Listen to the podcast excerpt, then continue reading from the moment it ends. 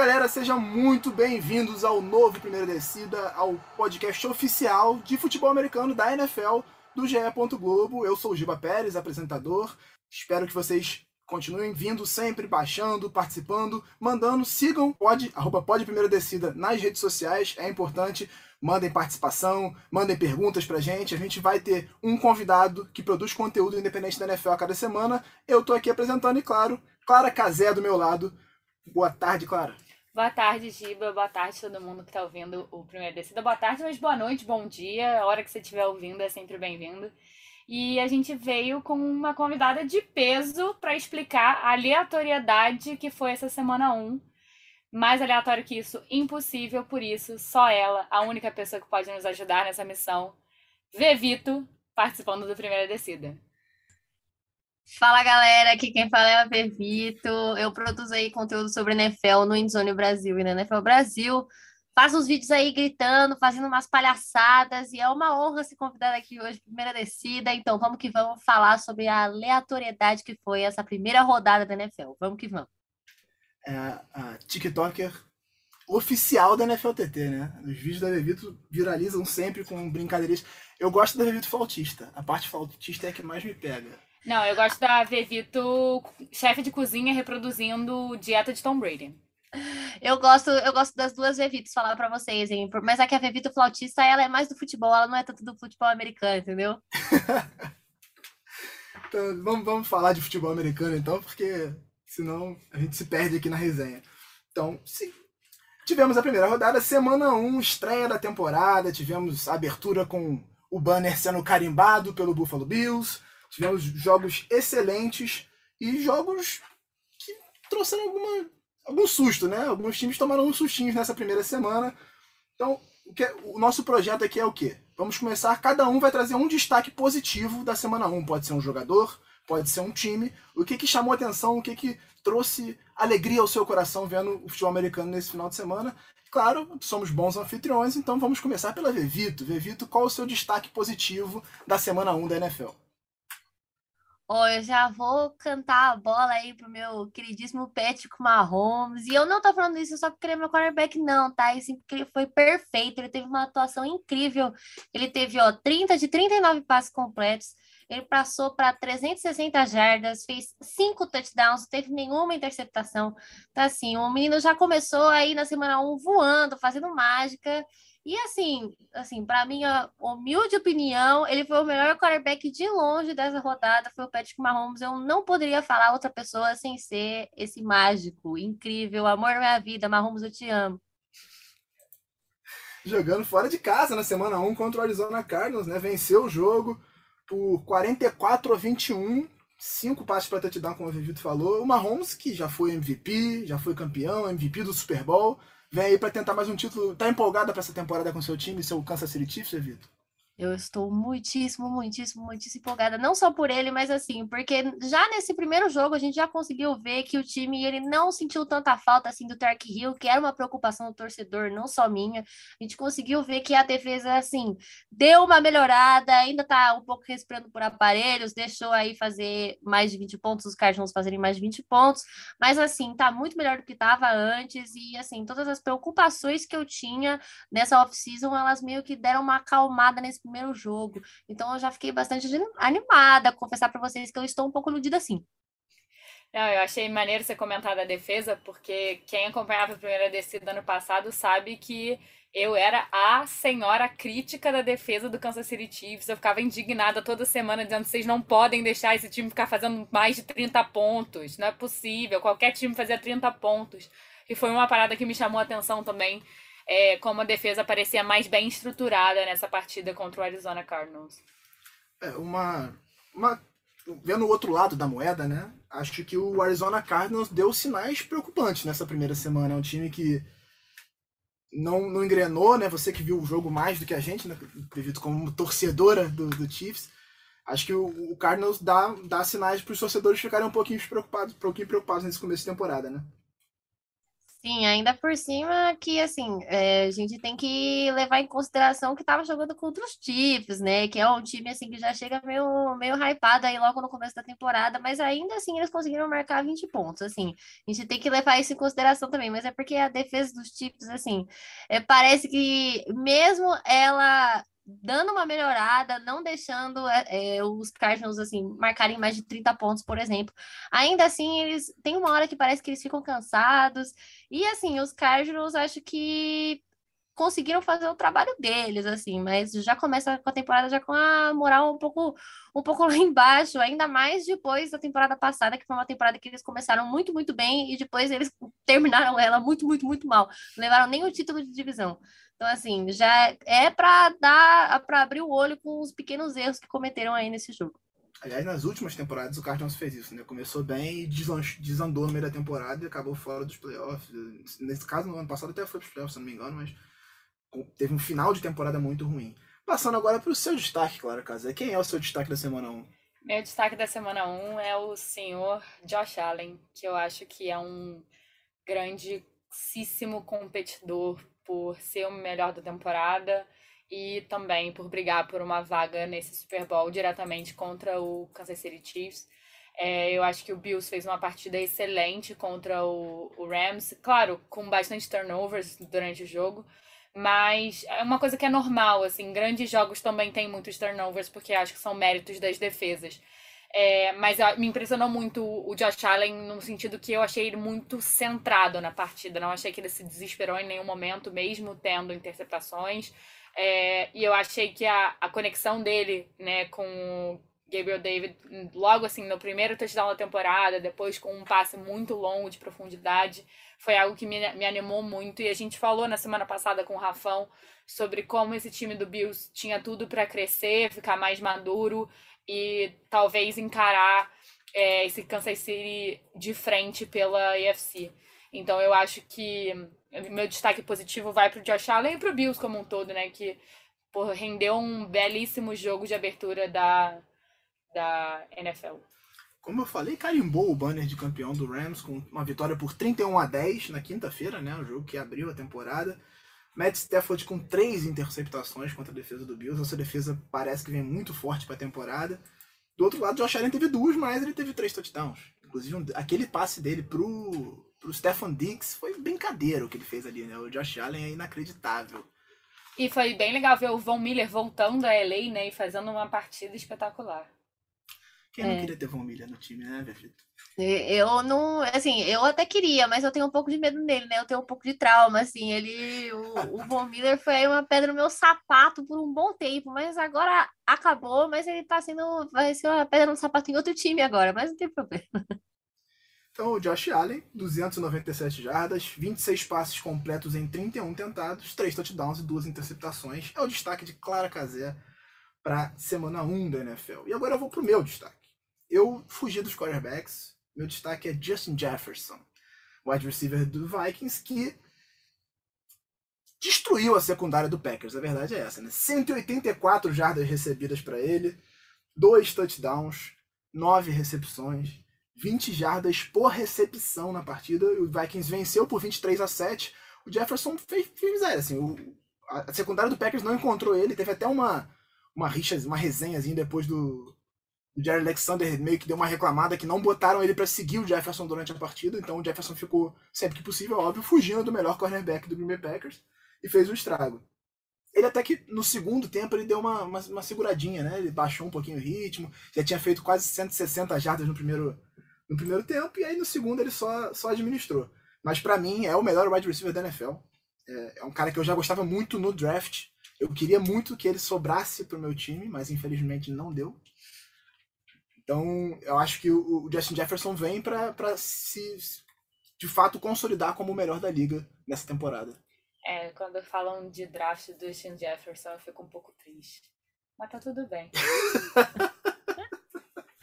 Todo mundo queria esse menino. Cara, eu acho que o Justin Jefferson ele tem potencial para ser um dos melhores wide receivers assim da história da NFL. Eu realmente acho que ele tem esse potencial potencial. Eu acho, inclusive, que essa temporada é possível ele chegar a duas mil jardas, assim. É, se ele não chega a duas mil, acho que ele chega a 1990. Eu espero não estar tá zicando o menino, tá? Mas, assim, eu realmente acredito que ele pode, ele tem potencial para isso. Aí vem o Justin Jefferson machuca semana que vem. Ai, que horror. Deus me livre. Batendo na madeira aqui, hein, gente? Creio. Bater. Vamos bater. Mas o, o Jefferson acho que é um cara que desde, que, desde que surgiu, quando surgiu o Odell Beckham Jr., eu não vejo um cara que eu olho e falo, cara, esse cara é uma sumidade, é, um, é completamente diferente. Então, para mim, é o meu favorito. Infelizmente, não sobrou no draft pro meu Baltimore Ravens. Agora vamos para os, para os destaques negativos, porque tudo tem um lado bom, mas também tem um lado ruim, né? Então, algumas coisas nessa primeira semana deixaram alguns torcedores, obviamente, em desespero e a gente com a pulga atrás da orelha. Vevito, quem foi o seu destaque negativo nessa semana 1? Meu destaque negativo foi o corpo de recebedores dos Packers. Assim, eu ia até falar Aaron Rodgers, mas eu acho que eu tenho que, tenho que levar em consideração que, assim, os melhores recebedores dos Packers hoje são dois running backs. Vocês já pararam para pensar nisso? É o Ed Dillon e o Aaron Jones. É, eu acho meio surreal, assim, que os wide receivers dos Packers, por exemplo, nesse jogo sozinho contra os Vikings, só os wide receivers, eles somaram 120 jardas, sabe? Enquanto o Justin Jefferson teve 184 jardas sozinho, os wide receivers dos Packers tiveram juntos 120. Eu acho que nem chegou a 120 se não me engano, foram 118 jardas se somarem as jardas de todos os wide receivers dos Packers, cara. Isso é inacreditável. Então, assim, Romeo Dobbs, é, Sammy Watkins, Sammy Watkins, é, Christian Watson, é, assim, todos péssimos, assim. O, o, único touchdown dos Packers desse jogo foi um touchdown terrestre do Ed Deu. Então, para mim, o destaque negativo da semana 1 que eu acho que vai refletir para o resto da temporada, provavelmente, assim, porque eu não consigo ver esse cenário mudando tanto, a não ser que os Packers eles dêem uma reformulada sinistra aí no, na fórmula de ataque deles. É, temos o Odell Beckham Jr. sem emprego ainda, né? recuperando de lesão, machucou no Super Bowl em fevereiro, Sim. então uma lesão grave, demora um pouquinho a recuperar, não se sabe quando é que ele pode voltar a jogar, mas tem time precisando e ele tem. É, está Packers pode mandar um oi sumida aí é. pro, pro Odell Beckham, quem sabe. Rodgers mandar uma receita de remédio para ele lá, aquelas, aquelas terapias holísticas, de repente, pra ver se ele recupera mais rápido. É, mas acho que o Rodgers podia também recorrer para esse lado para fazer o milagre dele dessa temporada, assim, porque o, a, esse ataque do, de Green Bay foi bem preocupante. A defesa dos Vikings não é uma defesa que você olha e fala, nossa, realmente, eles são espetaculares e tal. E mesmo assim, Green Bay ficou reduzido a só um, um touchdown no jogo, tendo o atual bi-MVP da liga como quarterback. Então foi bem preocupante, assim. É, eu acho que outra coisa que pesou muito contra o Green Bay nesse jogo foi a linha ofensiva, né? Que foi muito mal. O, o Vikings teve quatro, quatro sacks em cima do, do Rodgers, o Daniel Hunter jogou muito bem. O Zedarius Smith deu até uma provocada no Rodgers, né? Teve aquele encontro lá, ele se empurrar, o Rodgers foi ameaçar um bloqueio, quase que perdeu uns três dentes ali. Mas o, o Packers está tendo problemas na linha ofensiva, tem lesões, o Bakhtiari não jogou e tal, então é um, é um setor que preocupa e aí eu acho que começa a pesar muito pro Rodgers, né? Ele vai ter que se virar sem recebedores e sem ofensiva, fica um pouquinho complicado para ele. Mas, como a Revito falou, o Romeo Dobbs foi o wide receiver que teve mais jardas do Packers. Ele teve 37 jardas recebidas em quatro recepções. Então, coisa que tem um wide receiver aí que faz em uma jogada só. Então, realmente, o ataque do Packers não andou em Minnesota nesse final de semana. Clara Cazé, qual o seu destaque negativo da semana 1? Meu destaque negativo é um destaque clubístico, assim, foi algo que me preocupou muito. Enquanto eu assistia a belíssima partida entre Eagles e Lions, me estressando, é, depois de ter vindo de, de, um jogo de futebol que eu também me estressei, porque eu, me estressar para o esporte é meu esporte favorito, é, o, eu acho que a defesa do Eagles me preocupa bastante. Eu acho que ano passado existia uma desconfiança geral com o Jonathan Gannon em relação à coordenação dessa defesa, mas existia muito as lesões, é, você não tem um cara experiente como o Brandon Graham que se machucou no meio da temporada e tal. E esse ano meio que você não tem essa desculpa, assim. Ele tinha todos os jogadores disponíveis, o, o Barnett até, até se machucou no meio do jogo, mas ele ainda tinha caras como Fletcher Cox, como Brandon Graham. E a defesa não não rendeu, assim, você deu 35 pontos para os Lions, que não tem um ataque fenomenal. não deveriam é, ter cedido tantos pontos para o ataque do Lions. E eu achei que ele usou pouco Jordan Davis na rotação. Para um cara que foi a primeira escolha do time no draft, que tem um potencial absurdo, que estava indo super bem no training camp e que é visto como o grande sucessor do Fletcher Cox, o cara entrou muito menos em campo do que outros defensores que considerados não medianos, mas que não, não tem tanto o status deles, né? Então foi algo que me preocupou bastante essa defesa do Eagles. É, espero que o Gannon se acerte ao longo da temporada, porque essa defesa vai ser primordial para dar uma segurança para o ataque. Assim, o ataque demonstrou é, um desempenho muito positivo, principalmente com a chegada do A.J. Brown e essa conexão com o Jalen Hurts, mas se você não tem uma defesa forte, uma defesa que segure o placar, não adianta nada você ter um ataque é, que está progredindo. Mas você não acha que também rolou um certo, digamos, relaxamento daquela coisa? Ah, já tá meio decidido, tava 35 a varada em cima do Lions, é o Lions, outro lado. Ah, mas não pode, você não pode ter, ainda mais uma defesa com tanta gente experiente como o Fletcher Cox, o, o Brandon Graham. Esses caras, hum, você não pode ter esse relaxamento. E eu acho que esse relaxamento também passa pela coordenação defensiva, no sentido de é, deixar a defesa mais frouxa, sabe? As, muitas chamadas, principalmente contra o jogo terrestre. O Eagles foi muito mal contra o jogo terrestre do Lions. Muito buraco, uma coisa que a, a defesa do Eagles não, não, não, tinha essa característica há duas temporadas atrás, entendeu? Não quero colocar o, o Gannon na, na forca já na primeira rodada, mas é algo que me deixou em alerta muito mais do que, do que o ataque. Eu achei o ataque foi super bem e a defesa quase comprometeu o jogo.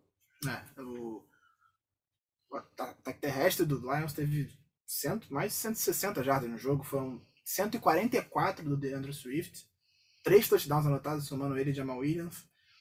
Esse Detroit Lions, Vitor, você consegue ver esse time arrumando alguma coisa na temporada ou vai só fazer figuração? Assim, eu consigo ver os Lions definitivamente melhores do que temporada passada, né? Mas até aí não é, não é muito difícil. Inclusive, é, já puxando um spoiler aqui, eu achei que foi assim, Eagles e Lions foi um pouco um dos melhores jogos que teve assim nessa nessa primeira semana, mas sinceramente eu assim, eu não fiquei tão assustada, provavelmente é porque eu não torço para os Eagles, eu não, não, fiquei tão assustada assim com a defesa dos Eagles, que nem a Clara, né? É, mas claramente os Lions, assim, eles estão respirando um pouco mais nessa temporada do que eles estavam nessas duas últimas, provavelmente mesmo assim, é, na falta ainda do, do Matthew Stafford, eu acho que o Jared Goff ele tá ali querendo manter o emprego dele, pelo menos.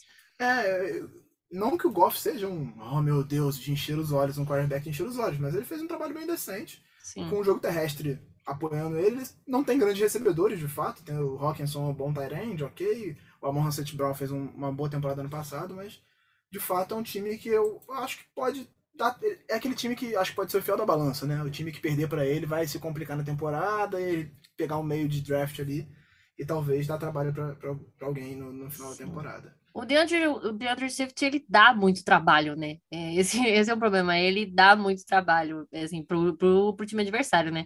Então, pode ser, assim, uma coisa que, para de fato, os times adversários ficarem de olho, assim, que vai ser meio com um termômetro, que, assim, é, pode ser um time que é um pouco fácil de ganhar, mas pode ser uma pedra no sapato também, assim, tudo, eu, eu espero tudo do Zion essa temporada, na verdade. Exatamente, é difícil de prever o que o Lions vai fazer. Para encerrar a parte dos destaques negativos, eu vou trazer o meu destaque negativo. E aí vão dizer que eu estou sendo anti, que eu estou implicando porque é adversário de divisão. Eu sei que vão falar isso, mas. mas você não é clubista, Giba. Não sou mesmo. Não sou. Meu destaque negativo da semana 1, Joe Burrow, quarterback do Cincinnati Bengals, que levou o time até o Super Bowl. Né? Criou-se um hype absurdo em cima do Joe Burrow, que vem para ser o melhor quarterback da liga, favorito MVP e tal. Não tô dizendo que não vai ser, ele pode ser MVP, mas começou muito mal a temporada, né? Quatro interceptações, um fumble sofrido, cinco turnovers. E apesar do ataque dos Steelers ter sido péssimo no jogo, no geral, conseguiu perder por 23 a 20 pro Pittsburgh Steelers. Por 20, é, 23 a 20 pro Steelers, né, obviamente. É, então, acho que o Burrow tem potencial para ser um dos grandes quarterbacks da liga mas ele tem que se afirmar agora nesse segundo ano. Eu acho que ele fez uma grande temporada, no, na, foi a segunda temporada da carreira dele, mas nesse ano em sequência agora, eu acho que ele tem que se afirmar e se colocar. Ele está sendo mais estudado, tem mais é, vídeo para se estudar dele depois da ótima temporada que ele fez ano passado, vai ser visado, é colocado nos holofotes nesse momento e agora ele vai ter que entregar. O Jamar Chase jogou bem, foram 129 jardas, um touchdown.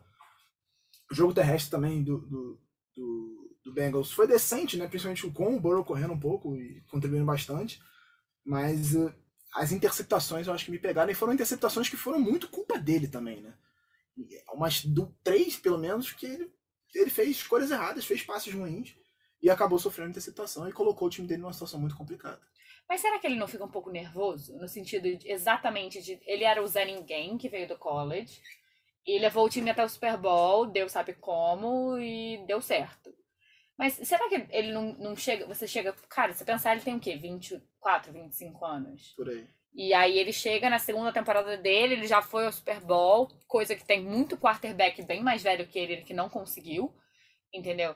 E aí, ele, acho, que, acho que rola um nervosismo também de voltar, voltar ao campo e, e ter que lidar com todos esses holofotes. Ah, então, claro, vamos destacar que a defesa dos Steelers também é uma boa defesa. Não fez uma grande temporada no passado por conta de lesões também, muitos problemas, mas é uma boa defesa. E se reforçou bem também ao longo dessa, dessa off-season. Mas quatro interceptações e, e um fumble, outros quarterbacks da liga que tivessem feito isso estariam sendo execrados nesse momento. Eu acho que é uma coisa que a gente tem que levar em consideração também é que esse jogo ele quase foi um empate, né? Parecia que assim, é, na prorrogação, nenhum dos times queriam ganhar. Eles estavam competindo para ver quem justamente que ia perder. No caso, os Bengals eles acabaram levando essa e eles perderam.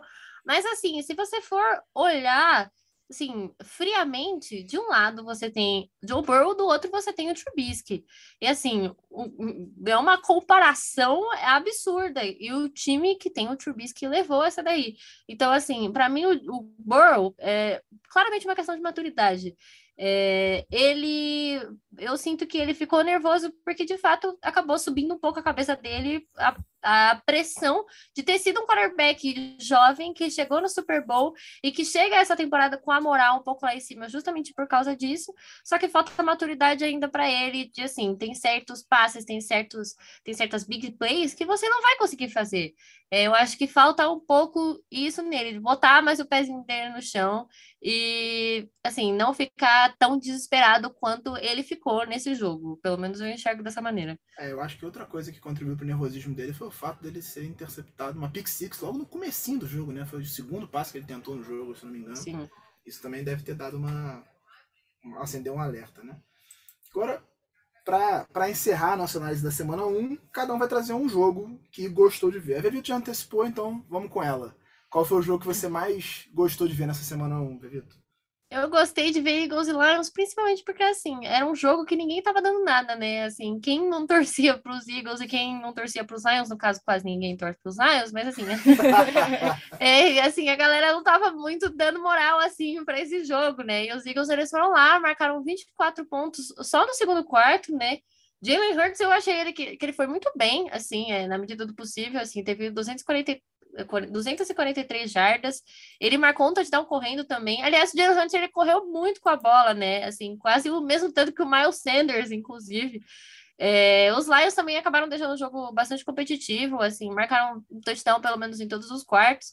No último marcaram, né, dois, tentaram empatar aí, mas não rolou, acabou ficando 38 a 35, um pouco mais o que, o que a Clara tinha falado, né, de que os Lions, parece que no final eles tentaram e os Eagles, a defesa dos Eagles deu uma cansada.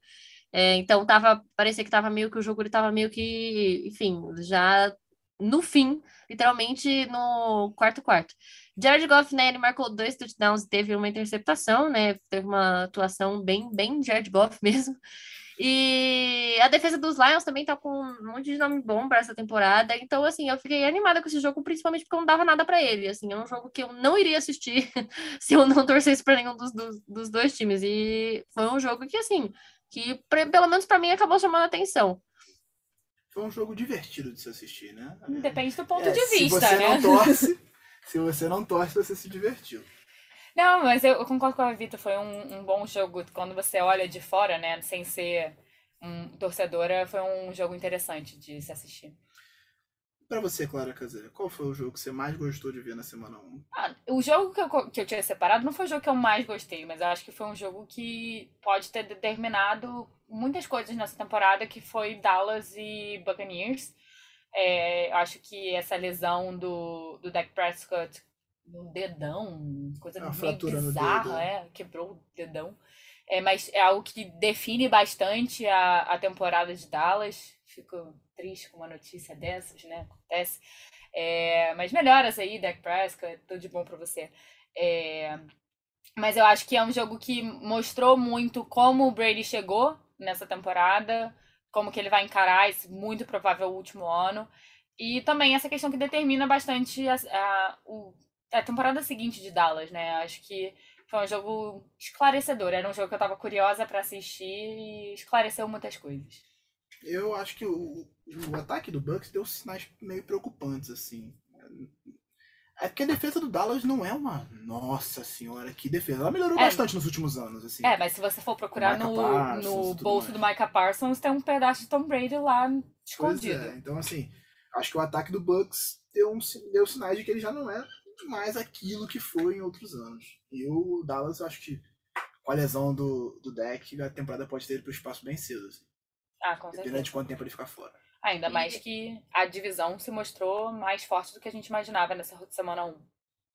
É, e uma coisa que a gente tem que levar em consideração também é que, novamente, o Tom Brady ganhou do Dallas Cowboys. Não teve uma vez na carreira do Tom Brady que ele perdeu para os Cowboys. Então, eu acho isso incrível. Mas, assim, é um jogo que mostra que que os Bucks, assim, eles poderiam ter ido mais longe, pelo menos eu enxergo assim. Era uma temporada que eu acho que para os Bucks estava muito mais hypada do que normal.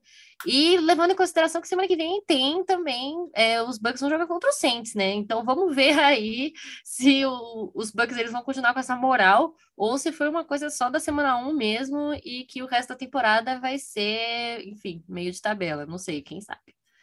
É, um bom teste pro Bucks. A gente pode dizer, então, que o Tom Brady está para o Dallas Cowboys, como o Nick Foles está para Tom Brady? Talvez.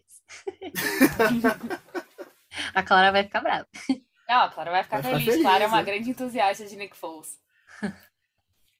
Então, trazendo o meu jogo, agora, é, não vou dizer que é o jogo que eu gostei de ver. Não, ninguém gostou de ver Não, esse assim, jogo. não é, não, não foi um jogo bonito, mas foi um resultado interessante.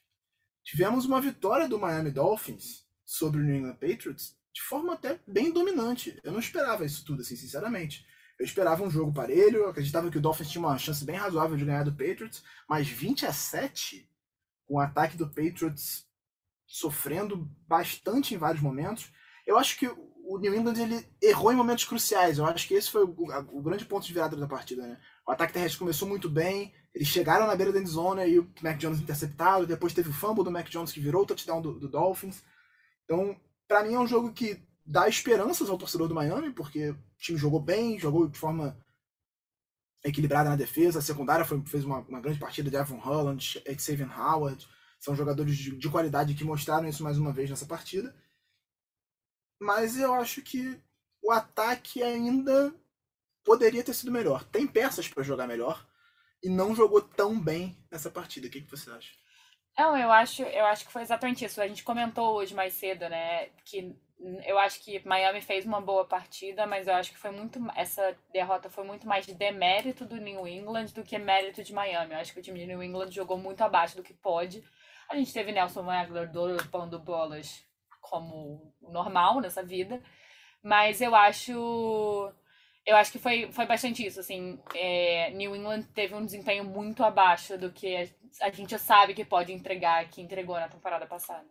O que complica o Patriots também é o corpo de recebedores, né, David? Então é um corpo de recebedores bem, bem carente. Assim, tirando os Tyrants, que são razoáveis, a gente tem o Hunter Henry e o, e o John Smith, que tem, tem valor, mas de resto é difícil você achar alguém que seja confiável nesse grupo. É, o Mac Jones aí no terceiro quarto, ele achou o Montgomery, é, mas assim, é um, um time que o corpo de recebedores, assim, até comparando mesmo com os Dolphins, que já teve aí, na- logo na primeira semana, o nome de destaque, né, que o Hill, ele teve 94 jardas, é, assim, é um novato aí no time, de certa forma, só que mesmo assim ele já foi dominante logo na primeira semana, é, o Tua tava achando ele praticamente o, primeiro, o primeiro tempo inteiro. É, e os, em comparação com os Patriots, assim, é, o Mac Jones ele literalmente não tem para quem passar a bola. Assim, eu acho que a situação dos recebedores dos Patriots ela tá assim pau a pau com a situação dos recebedores dos Packers, que onde o quarterback ele não tem para quem passar. Dramática a situação. Então, fechamos a nossa análise da semana 1, né? Trouxemos os nossos destaques positivos e negativos dos melhores jogos. Agora vamos falar da próxima semana, semana 2, a segunda rodada que tem algumas partidas bem interessantes. Levito, mais uma vez começando por você, qual o jogo que você mais está de olho para essa semana 2? Um jogo que eu ficaria de olho, assim, no geral, vai ser Packers e Bears, né? Porque, assim, além de ser um duelo de divisão, Packers já teve um duelo de, de divisão na semana 1, que eles se deram mal, inclusive, eles é, eles perderam aí para os Vikings, assim, um, um, jogo que era uma atuação que ninguém estava esperando que fosse ser uma atuação tão ruim assim dos Packers. E se por acaso eles perderem para os Bears, já vai ser uma boa diferença aí na largada da temporada dos Packers, já começando com a moral lá embaixo, principalmente dentro da divisão. É, assim, eu, eu não consigo enxergar um cenário onde os Packers vão perder esse jogo. Assim, é, os, os Bears é, contra os Niners, a atuação dos Bears até que foi razoável, né? Justin Fields ele se mostrou muito mais maduro em relação à temporada passada, e principalmente em comparação ao quarterback que ele enfrentou, né? O que foi o Trey Lance, que teve um, uma atuação super jovial, assim, super imatura. E os Bears eles foram lá, ganharam o jogo no último quarto, é, mostrando maturidade do elenco, justamente o contrário e que, que, foi a falta de sincronia que os Packers mostraram nesse jogo contra os Vikings. Então eu acho que é um duelo para a gente ficar de olho justamente por conta disso tudo. Assim, é, eu me surpreenderia muito se os Packers perdessem. Mas que se perder, aí eu já tenho certeza de como que vai ser o resto da temporada dos Packers. Ah, se o Packers perder, crise em Green Bay, né? Total. Crise em Green Bay, a Liga Sirene, porque eu, sinceramente, não sei como é que o Bears conseguiu ganhar do 49ers. Não que o Niners seja um time que a gente já sabe que está totalmente estruturado, tem um QB jovem, entrando agora, assumindo o time, então tem coisas a preparar. Mas o elenco do Niners é consideravelmente melhor que o do Bears. Ah, mas tem aquela máxima, né? Tem coisas que só acontecem com o Chicago Bears. Exatamente. O, o peixinho do. Quase que literalmente um peixinho do Justin Fields no final do jogo foi muito bom, ele mergulhando lá. E a vitória é importante pro Bears. Vamos ver se eles conseguem fazer uma temporada decente. O Fields ele precisa melhorar. Precisa melhorar bastante. Mas eu quero ver esse jogo também. Essa rivalidade é sempre interessante. Principalmente pelas provocações do Aaron Rodgers. Clara, qual o seu jogo de destaque da semana 2? Meu jogo de destaque, quando eu for olhar a listinha, só poderia ser Chargers e Chiefs, que é a famosa divisão que é uma briga de foice no escuro por essa campeonato, por wild card. Eu sou uma grande entusiasta desse time do Chargers. Eu sou uma fã de Justin Herbert. E eu acho que é, vai ser um duelo bem interessante com o Chiefs, até para a gente começar a se situar como vai ser essa divisão. Que a gente tem a divisão mais equilibrada da, da NFL, sem dúvida. E a gente vai, vai ter uma briga muito interessante. Assim. A gente falou bastante na semana passada como. É, como se você não seria nenhum absurdo se você tivesse os três wildcards da AFC saindo dessa divisão, né? Com o Broncos, o Chargers, o Chiefs e o Raiders. É, mas eu acho bem interessante isso. Ano passado é, teve um histórico bem equilibrado entre, entre os dois times e acho que vai ser um jogo para se ter de, ficar de olho.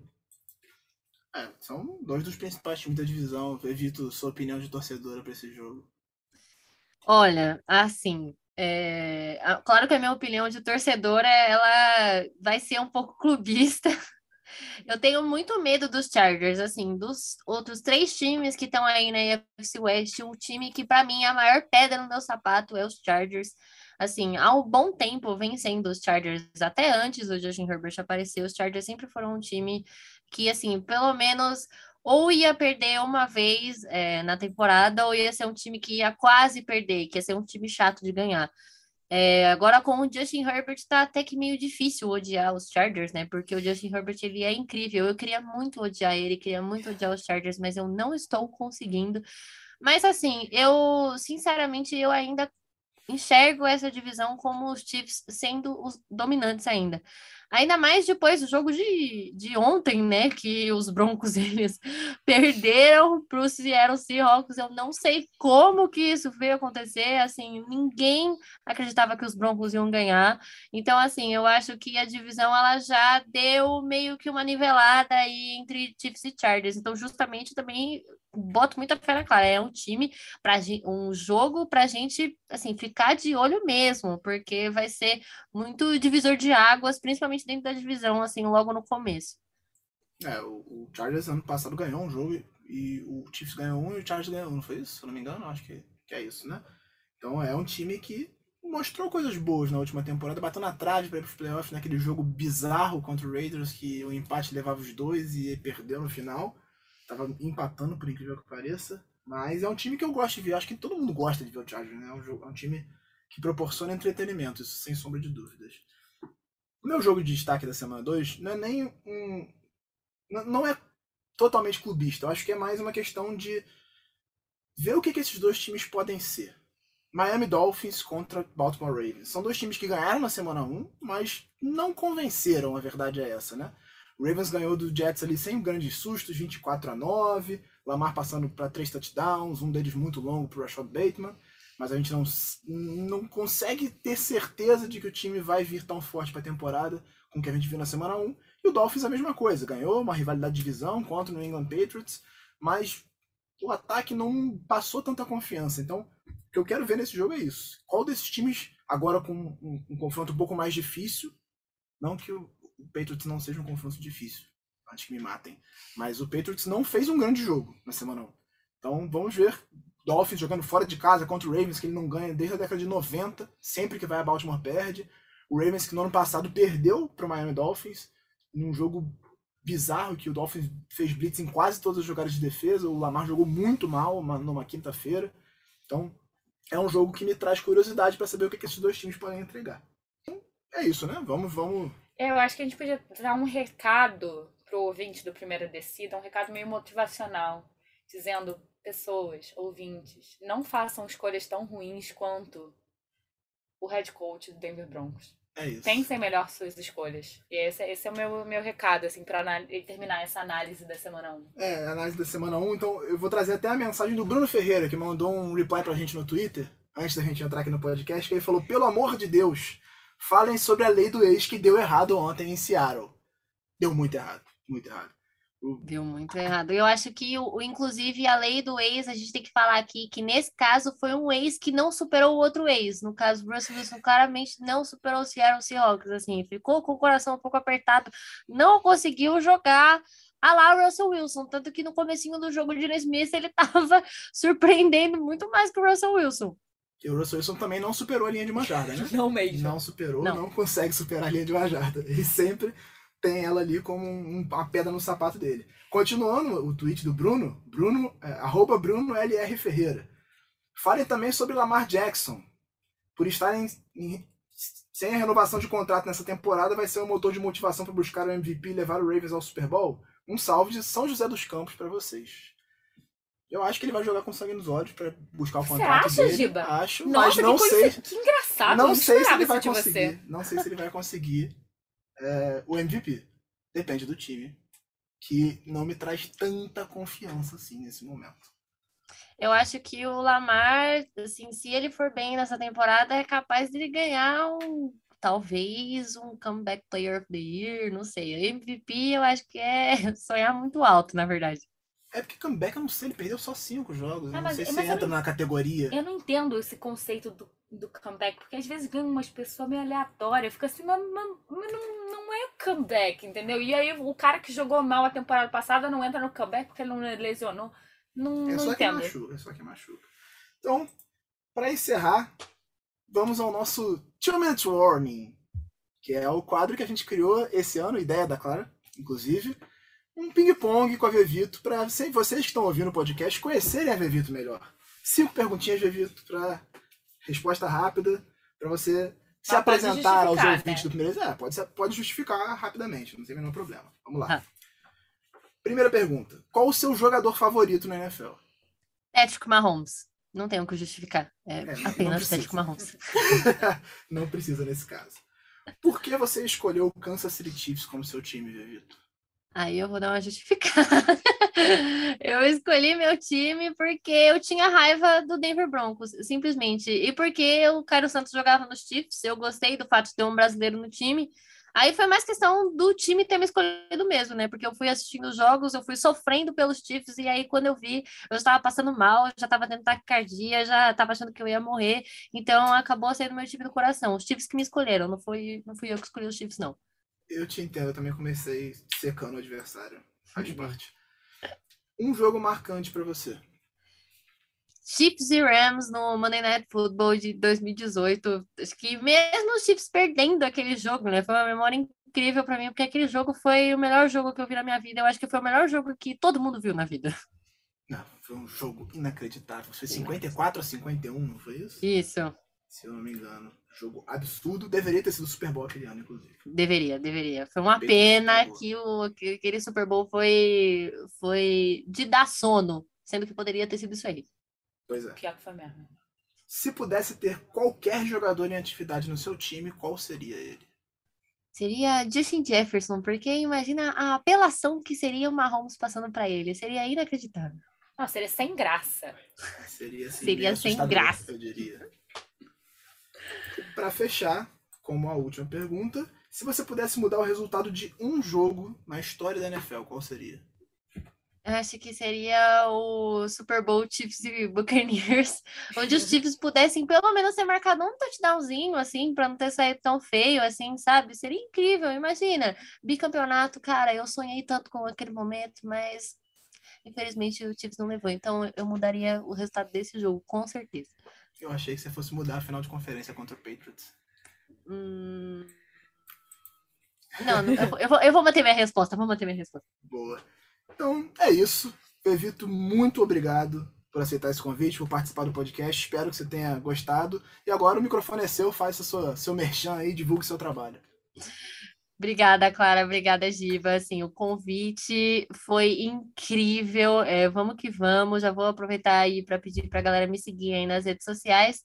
É arroba Vevitolas no Twitter e no Instagram. E também para seguir o Endzone Brasil, que eu posto vídeo lá todo santo dia, e a NFL Brasil, que eu posto toda terça-feira, e tenho live toda sexta-feira. Então vamos que setembro sempre chega, e é isso aí. Obrigada, galera. Show. Então, Clara, muito obrigado por mais uma semana. Forte abraço. Obrigada, gente. Obrigada por ouvirem. É, não se esqueçam de seguir o podcast Primeira Descida no Twitter, arroba pod1, numeral descida, que a gente vai estar sempre tentando interagir com vocês, lendo essas participações que nem o Giba fez hoje, é, para que vocês falem com a gente, sugiram tópicos, deem um feedback no podcast.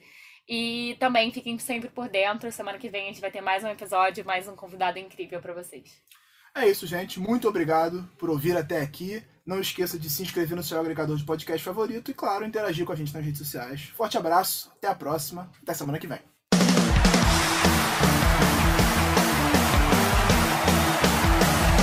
Primeira Descida, o podcast do GE sobre futebol americano.